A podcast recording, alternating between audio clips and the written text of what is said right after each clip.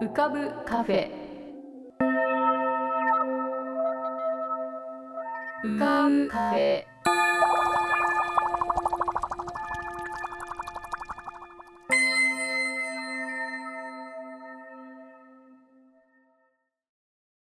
こんばんは。ようこそ浮かぶカフェへ。カフェ店主の幸代です。浮かぶカフェでは月みたいにぽっかり面影みたいにぼんやり飛行船みたいにゆったりアイデアみたいにパッといろんなものが浮かぶことになっております。少し浮かぶこともかなり浮かぶこともございます。地上にいると地上って見えにくいじゃないですか。ちょっと浮かんでみると何かが見えてくる。地上では不自由なあなたもここでは自由です。重いもの硬いものは入り口で脱ぎ捨てて軽くなってお過ごしください。と言ってもなかなか難しいんですよね。私もそんな場所になればいいなと思いながらなかなか脱げないからと格闘しつつお店をやってます。今日も脱ぎ上手なお客様の素敵な声をお届けします。なおお店の開店が大変遅れたため今回の第1回目にお届けするお客様の声は実は1ヶ月以上前に録音されたものであることをお伝えしておきます。次回からは毎週金曜日にフレッシュな声をお届けする予定ですのでどうぞお楽しみに。ではごゆっくりお過ごしください。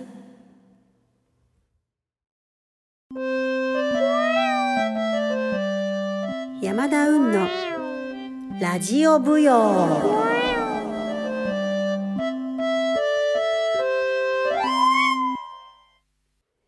え皆さんこんにちは。山田運です。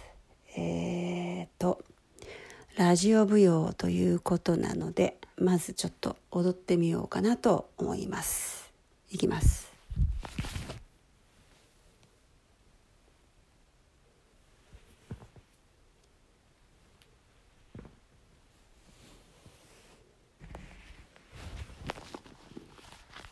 どうでしょう？なんか見えます？感じます？まあ無理ですよね、うん、でもこのね無理と思ってないですよ私。なんかね無理じゃないんじゃないかっていうことがまあ踊りの力なんですよね。だからあなたには見えてないんだけどうん聞こえてもいないんだけど今ね今踊ってましたから私。うん。さあ最近あのソーシャルディスタンシングでもう踊りとか全然ないでしょ舞台が。で、まあ、いろんなこう動画が、まあ、ネットに上がってますよね。それでまあ見るんですけど面白いよね。みんなすごい。みんなすごいよね。なんかああいうの作ったりさあげたりしちゃってさ。なんか私もちょっと真似して何なんかあの編集とかしてみたんだけど全然ダメ。なんかこう何て言うの？何かね作るっていう言葉なんだけど作るの中身が違うんだよね。私が作るっていうのはどっちかっていうと、まあ、なんか種植えて水あげてあ育たないなとかって言いながらなんかこう育てていくようなそっちなんだよね。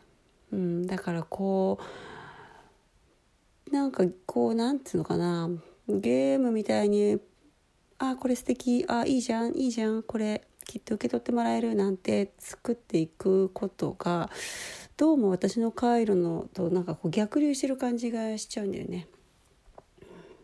でまあただね結構いろんな踊り私結構楽しいと思って見てるんです。YouTube でも本当楽しい踊りいっぱいあってうん本当心がポカポカするようなものとか、うん、アジアのものもアフリカのものももう老人の踊りでも子供の踊りでも本当楽しいものがいっぱいある。まあそのじゃあ踊りって芸術なの？っていうことについてまあちょっとだけ考える、うん、まあそうね娯楽なんですよね芸術っていうよりは娯楽になるわけです。えー、最近ね私あの江口隆也賞という賞を受賞いたしました。えーとまあ、受賞って言っても症状がないし授賞式とかないしあのこの時代なんでね。だからなんかこうあんまりなんかもらった感じはしないんですけど皆さんからお祝いの言葉をいただいて非常にあなんか受賞したんだなということをこう感じています、うん、実際にこう症状がなくてもこう感じるっていうことができる。つまりまあ私が踊ってもですねこうラジオを通して皆さん感じることができるとどこかで信じてるわけです。さてその江口隆也さん。っていう人がですね、えー、1953年に書いた「学校における舞踊」という、えー、本があります。この本ね私持ってるんですね。もうすごい大事にしててもう抹茶色。もうなんか日に焼けちゃって全部。すごいの。白いとこがねもう全然ないよ。でこの本はですね私の師匠がね本棚に入れてた時からもうマチュアルだったの。でその師匠が稽古場をなくす時に私はもらってきた本ですね。でこの中にですね江口先生がですね娯楽舞踊についてと書いているところがありますので、えー、今日はねそこを読んでみたいと思います。江口先生は1950年代に、えー、娯楽舞踊についてどう考えていたのか、まあ、読んでみるというかですね、えー、どう書いてあるかってことですね。まあね娯楽舞踊っていうのはあの、まあもともと見せる舞踊の最初は娯楽舞踊だったんだよねってことですよね。でまああの娯楽舞踊っていうのがまずあってでまあ文化がこういろいろ成長してこう進歩していったところで芸術舞踊っていうのが出てきたと。でもこう芸術舞踊が出てきても娯楽舞踊っていうのはまあなくならないかったんだよね。やっぱりこうニーズがあるっていうのかな。うん、ただまああの江口先生がねこの本でおっしゃってるのはすごく、うん、鋭いというかなんかこうドキッとすることが書いてあるのがまあいわゆるこうすごく高く深い芸術っていうものを人は求めるけどやっぱり肩の凝らない楽しいものっていうのも好きなんだよねってことですよね。でまあどっちもすごくうん大事なんだけどあちょっとね猫が今ね来たね。猫がね私が喋ってたらなんか今頭突きされてるんですけど猫に。こうねうちの猫。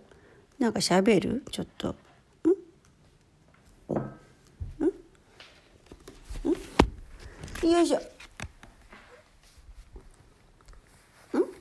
なんか言ってみようかな。はい。どうかな？あちょっと喋りましたね。うん。はい。でですね、えっ、ー、と、なんだっけ？あ、そうそうそう。娯楽舞踊ね。娯楽舞踊っていうのは、えっ、ー、と、創作するものじゃない。これは製造するものだっていうふうに、まあ、江口先生は言ってます。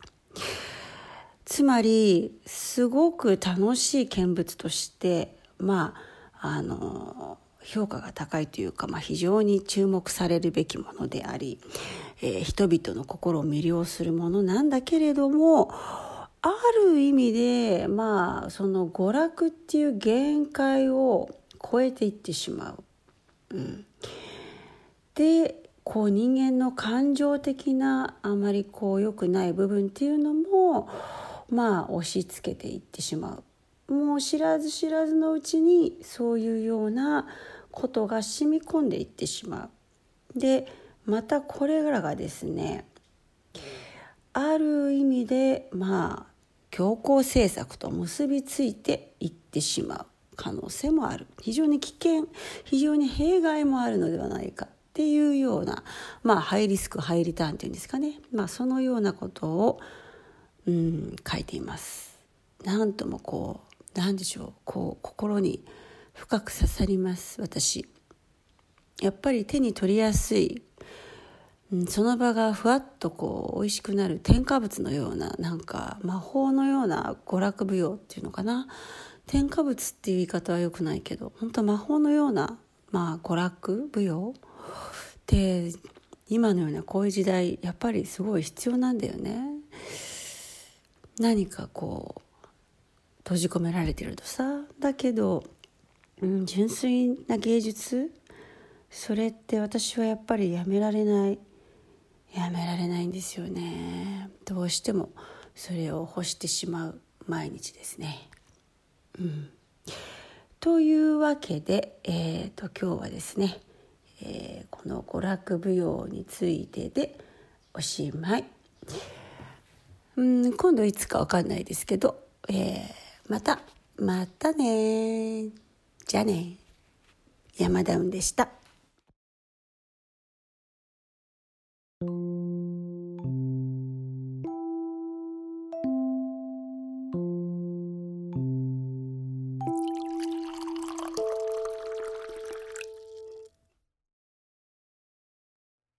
先ほど浮かぶカフェということでちょっと浮かんだりすることもあるしすごく浮かんだりすることもありますみたいなことを言ったんですけども意味が分かんないかなと思いますので一応参考映像としまして店主おすすめの一本をご紹介いたします。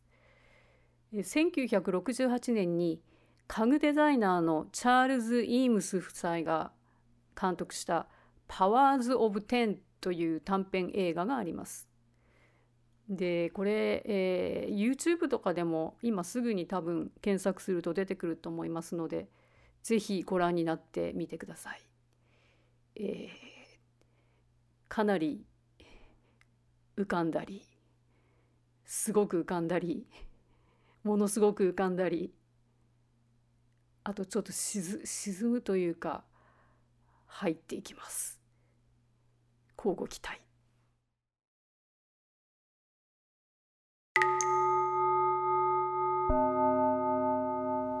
平田敏子の短めの部屋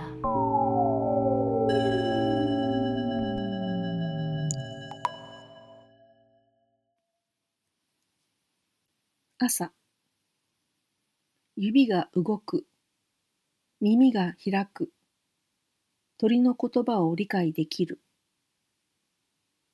水は滑らか。コップは朗らか。静かに抱き合っている。今日もまだ生きている。まだ生きて、空に虹をかけながら、誰かのことを思い出している。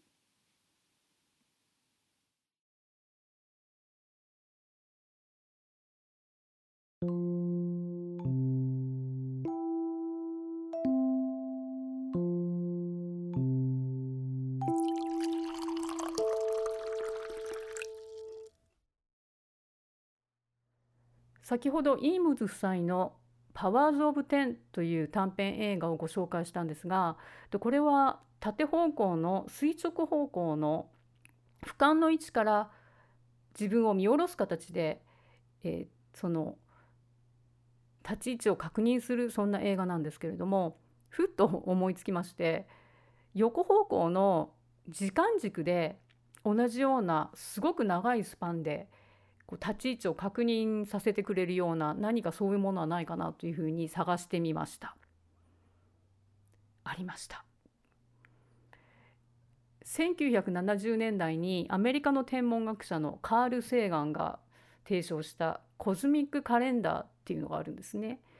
で宇宙カレンダーとまあ日本語だと翻訳してるんですけれどもこれは宇宙の始まりから現在までを1年に凝縮して表したカレンダーなんですけれどもつまり138億年を1年に凝縮したそういうカレンダーです。でビッグバンが1月1日とするとまず、えー、っと地球ができたのがだいたい9月ぐらいになりますね。で最初の生物が生まれたのが9月の21日ぐらいでそれからまあいろいろなことが起きまして、えっと、現在の新人類と言われてる、まあ私、私たちの仲間が登場したのが12月31日の23時52分ぐらいだそうです。えつまり私たち大変な新参者です。えー、まあこんな風にあのすごい大きなスパンで見てみると、うん、なんか違うものが見えてくるなっていう風に思ったりしています。で人間の一生まあ大体100歳まで生きるとするとこの宇宙セカンド宇宙秒で1年に還元すると0.23秒だそうです。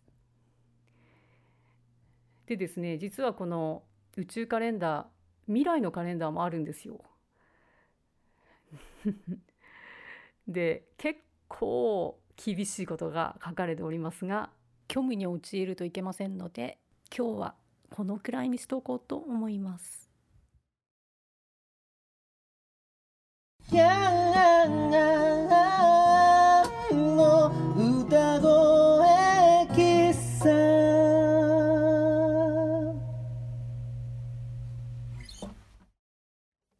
皆様こんにちは。はじめまして。長谷川徹と申します。まあ、いきなり誰だよって感じだと思いますんでいや私の例もそう思いますんできっと。あのー、まあ、突然ではございますが、え、一曲自己紹介の歌を、え、歌声喫茶ということでね歌わせていただきたいと思います。長谷川徹ですのでこちらの頭文字を取ってあいうえお作文的に歌わせていただきます。まずは「は」はっと気づくといなくなる元気な子供せ世間も近所も気にしないで歌ってばかりがガリ弁で生徒会長の優等生でも本当のは私を見つけたくて飛び出した舞台の上にところが一つに決められない歌に芝居には抵抗。を折り合いがつけられず巡りに巡ってなぜか今は踊っている。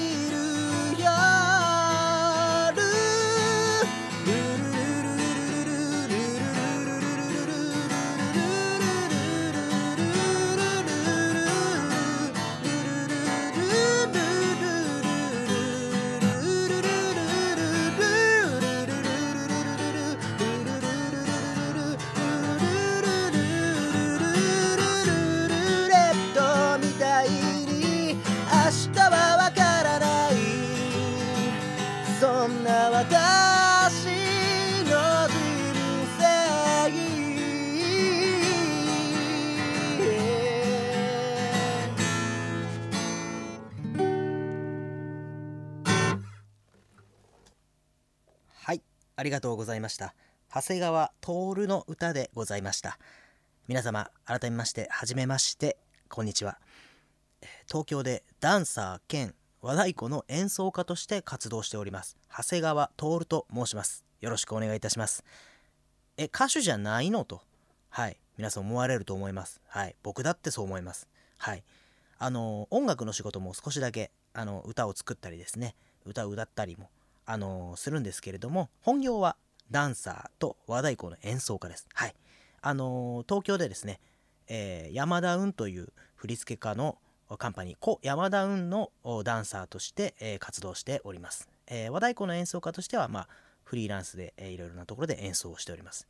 まあ、そもそもこのダンサーと和太鼓の演奏家っていうのの二足のわらじを履いている人間というのはそもそもそんなやついるの？という感じなんですけども東京にいたんですね。はい、細々と、でも元気にやらせていただいております。はい。で、その山田雲さんの、えー、つながりで、今回、この高橋幸代さんのラジオにお邪魔させていただいている次第でございます。えー、仲良くしていただけたら嬉しいです。よろしくお願いいたします。はい。この、えー、コーナーはですね、え改めまして、こうして私が歌を歌うコーナーなんですけれどもコーナーというか歌声喫茶ですので皆様のお茶のお供に少しだけ、えー、お耳を拝借したいなと思っております、えー、歌はですねあの皆様から頂戴したいろんな言葉であったりとかこう歌ってほしい歌にしてほしいこと何でも構いませんのでそういったものを送っていただきたりリクエストしていただけたらそちらから、まあ、何気ない歌を何気なく作って何気なく歌うそんなあコーナーにしていきたいなと思っております。はい。あの本当に大層なことではないけれどもまあ今こうお家にいたりとかですねなかなか外に出られないけれども、まあ、いろんなことでこう言葉であったり風景であったりをこう違った見方感じ方聞き方できればいいのかなと思っております。はい。よろしくお願いいたします。はい。で先ほどの歌なんですけれども私の半生をこう名前にギュッとこう込めた歌になっておりましてはい。最初ねあのはっと気づくといなくなる元気な子供だったとそうなんですよ。母親が言うにはね。でで世間も近所も気にしないで歌ってばかりとそうもうトイレでもお風呂でももうめちゃめちゃ歌う子供だったんですよね。近所迷惑なね。だけどこう中学の時にねバッとこう変わるわけですね。なぜかガリ弁で優等生。